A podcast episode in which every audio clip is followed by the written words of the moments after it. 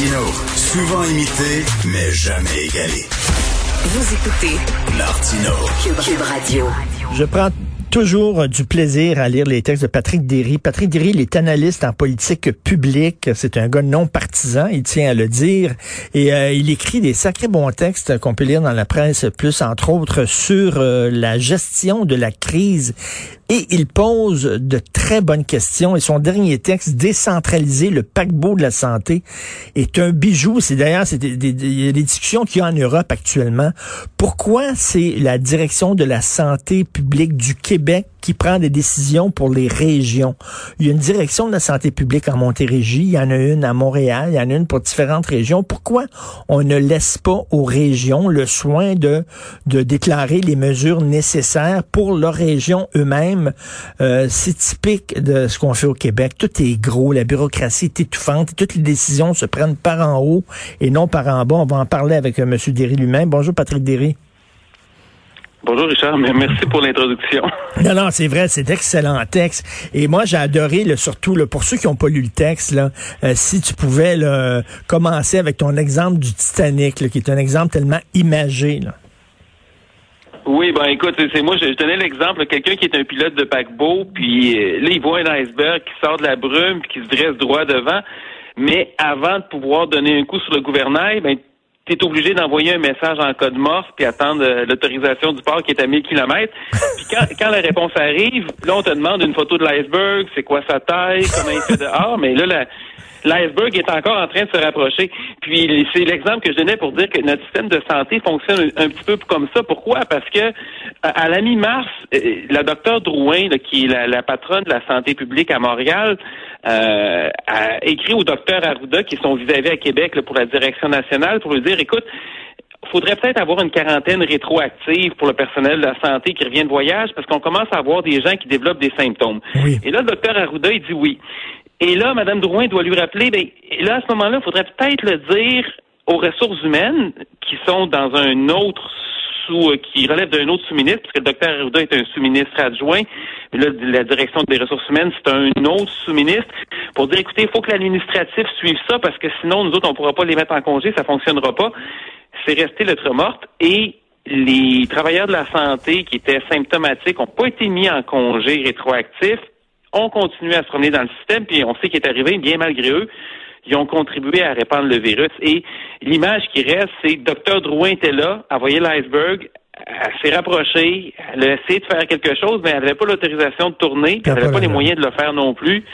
Puis boum, ben c'est c'est vrai, boum, c'est ça, c'est une super belle image, mais que tout le monde peut comprendre. Et puis Patrick, tu nous rappelles que notre système de santé, c'est 300 000 préposés auxiliaires, infirmières, médecins, pharmaciens, une centaine d'hôpitaux, 400 CHSLD, des milliers de cliniques médicales et de CLSC éparpillés. C'est un monstre, un monstre. La seule façon de, pouvoir s'en sortir, c'est justement de, décentraliser, bon Dieu. Ben, c'est parce que ce qui arrive, c'est qu'il y a une espèce d'illusion de la connaissance des, gens qui, qui deviennent qui, dirigent le ministère de la Santé. C'est pas juste pas nécessairement le ministre, mais c'est euh, les, les, les, les, hauts fonctionnaires qui le dirigent où on regarde ça d'en haut. Puis euh, nous, on va donner une direction à ça. Puis on l'a vu avec des ministres à un moment donné, comme le ministre Barrette et le ministre Bolduc, qui étaient bien intentionnés puis qui veulent que ça fonctionne bien.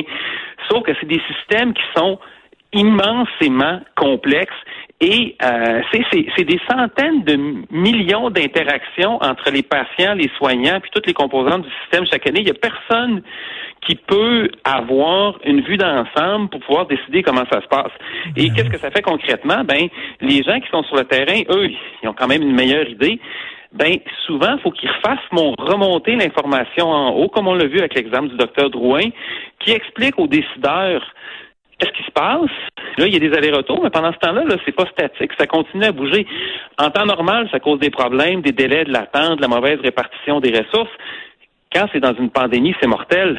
Parce ben que oui. va plus vite. Puis ça, c'est un, c'est un, un, un, principe économique qui est fondamental, mais qui échappe peut-être un peu au monde médical. Décentraliser, ça veut dire que les gens qui sont sur le terrain, il n'y a, rien de mieux qu'avoir euh, le, feedback des gens sur le terrain. Eux autres, ils sont là, ils savent ce qui se passe. Quand ton système est trop gros, la bureaucratie est trop grosse en haut, ils voient pas ce qui se passe en bas. Et je lisais dans le magazine Le Point, euh, l'hebdomadaire français, la même chicane est pognée en France. Marseille dit laissez-nous de, l'autonomie. On va gérer notre région à Marseille, nous autres. Vous autres à Paris, à l'Élysée, vous savez pas ce qui se passe là-bas. On le sait. Slacker un peu, décentraliser.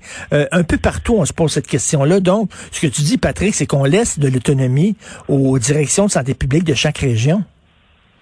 Oui, c'est ça. C'est très intéressant l'exemple de la France parce que on a tendance à reprendre beaucoup de choses du modèle français et le modèle français est un peu comme le modèle québécois exacerbé, c'est-à-dire que nous on est on est centralisé sur un grand territoire puis une population de 8 millions d'habitants. Eux, ils ont tendance à faire la même chose, mais avec un pays de 65 millions d'habitants. Fait que les, mêmes problèmes mais ben existent, mais sont, sont, sont multipliés. Et la France, présentement, gère très mal la deuxième vague parce que c'est Paris qui prend les décisions, mais évidemment, ça bouge un petit peu plus vite sur le terrain. Et là, je pense, tu sais, des normes nationales, c'est correct, tu sais, dans le sens où si, mettons, on décide, OK, bon, c'est quoi les, les normes pour passer d'une zone euh, jaune verte à jaune à orange à rouge? C'est quoi les mesures qui doivent accompagner ça généralement? C'est quoi les critères?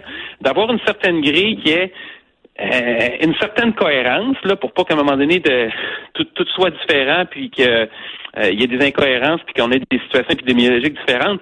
Mais un coup ces critères-là sont décidés, puis avec euh, peut-être une certaine latitude pour certaines mesures là, dans le détail, on laisse les ben régions l'appliquer.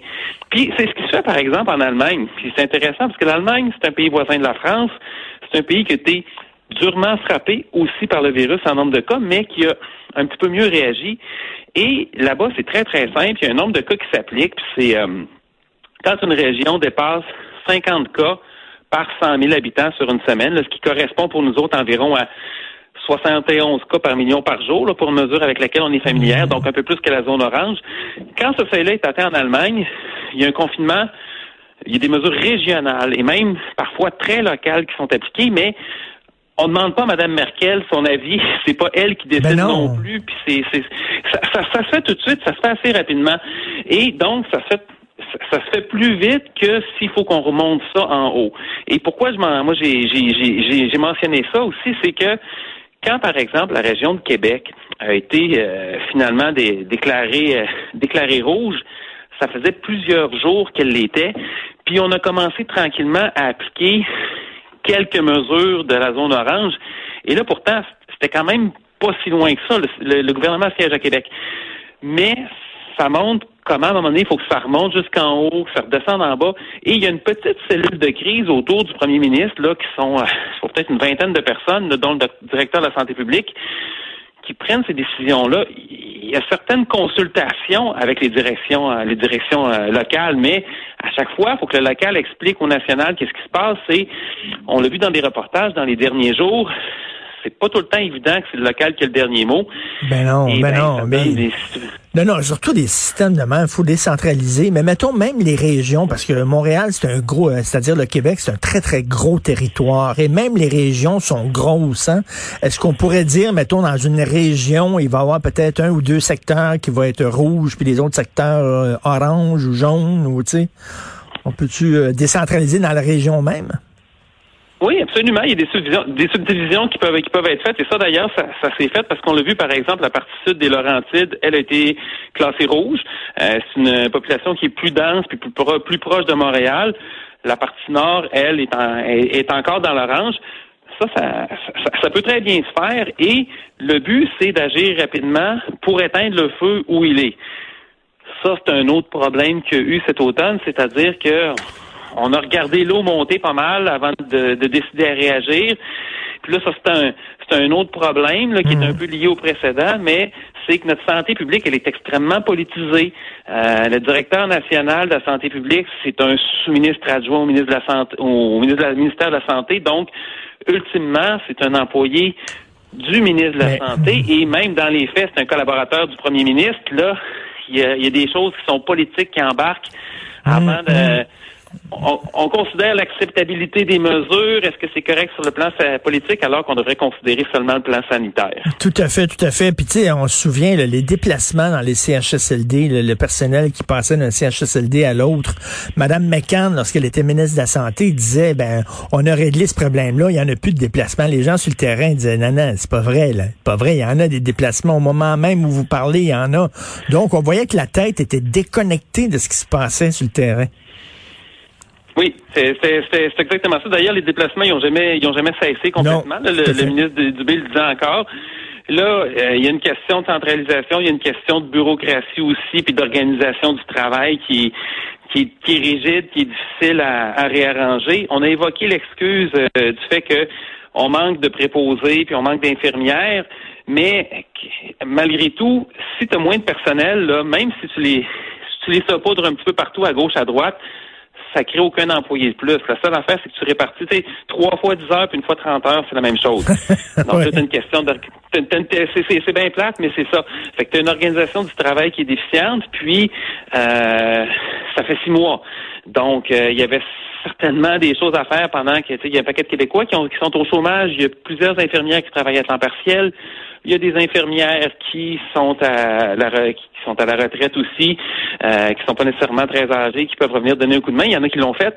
Mais là, il y a des questions à se poser aussi. Pourquoi qu'on a qu'on a éloigné euh, un certain nombre de nos professionnels? Euh, encore là, la machine est très, très grosse, rigide, elle a de la misère à s'ajuster. Tu sais, en Colombie-Britannique, là, c'est la docteur Henry, qui est l'équivalent de notre docteur Arruda. Fin mars, elle a dit les mouvements de personnel, c'est terminé parce que ça va être mortel. Ben, le ministère s'est organisé pour euh, le ministère a fait un décret, s'est organisé pour que ça fonctionne. Puis il n'y en a pas eu de mouvement. Ça s'est terminé là.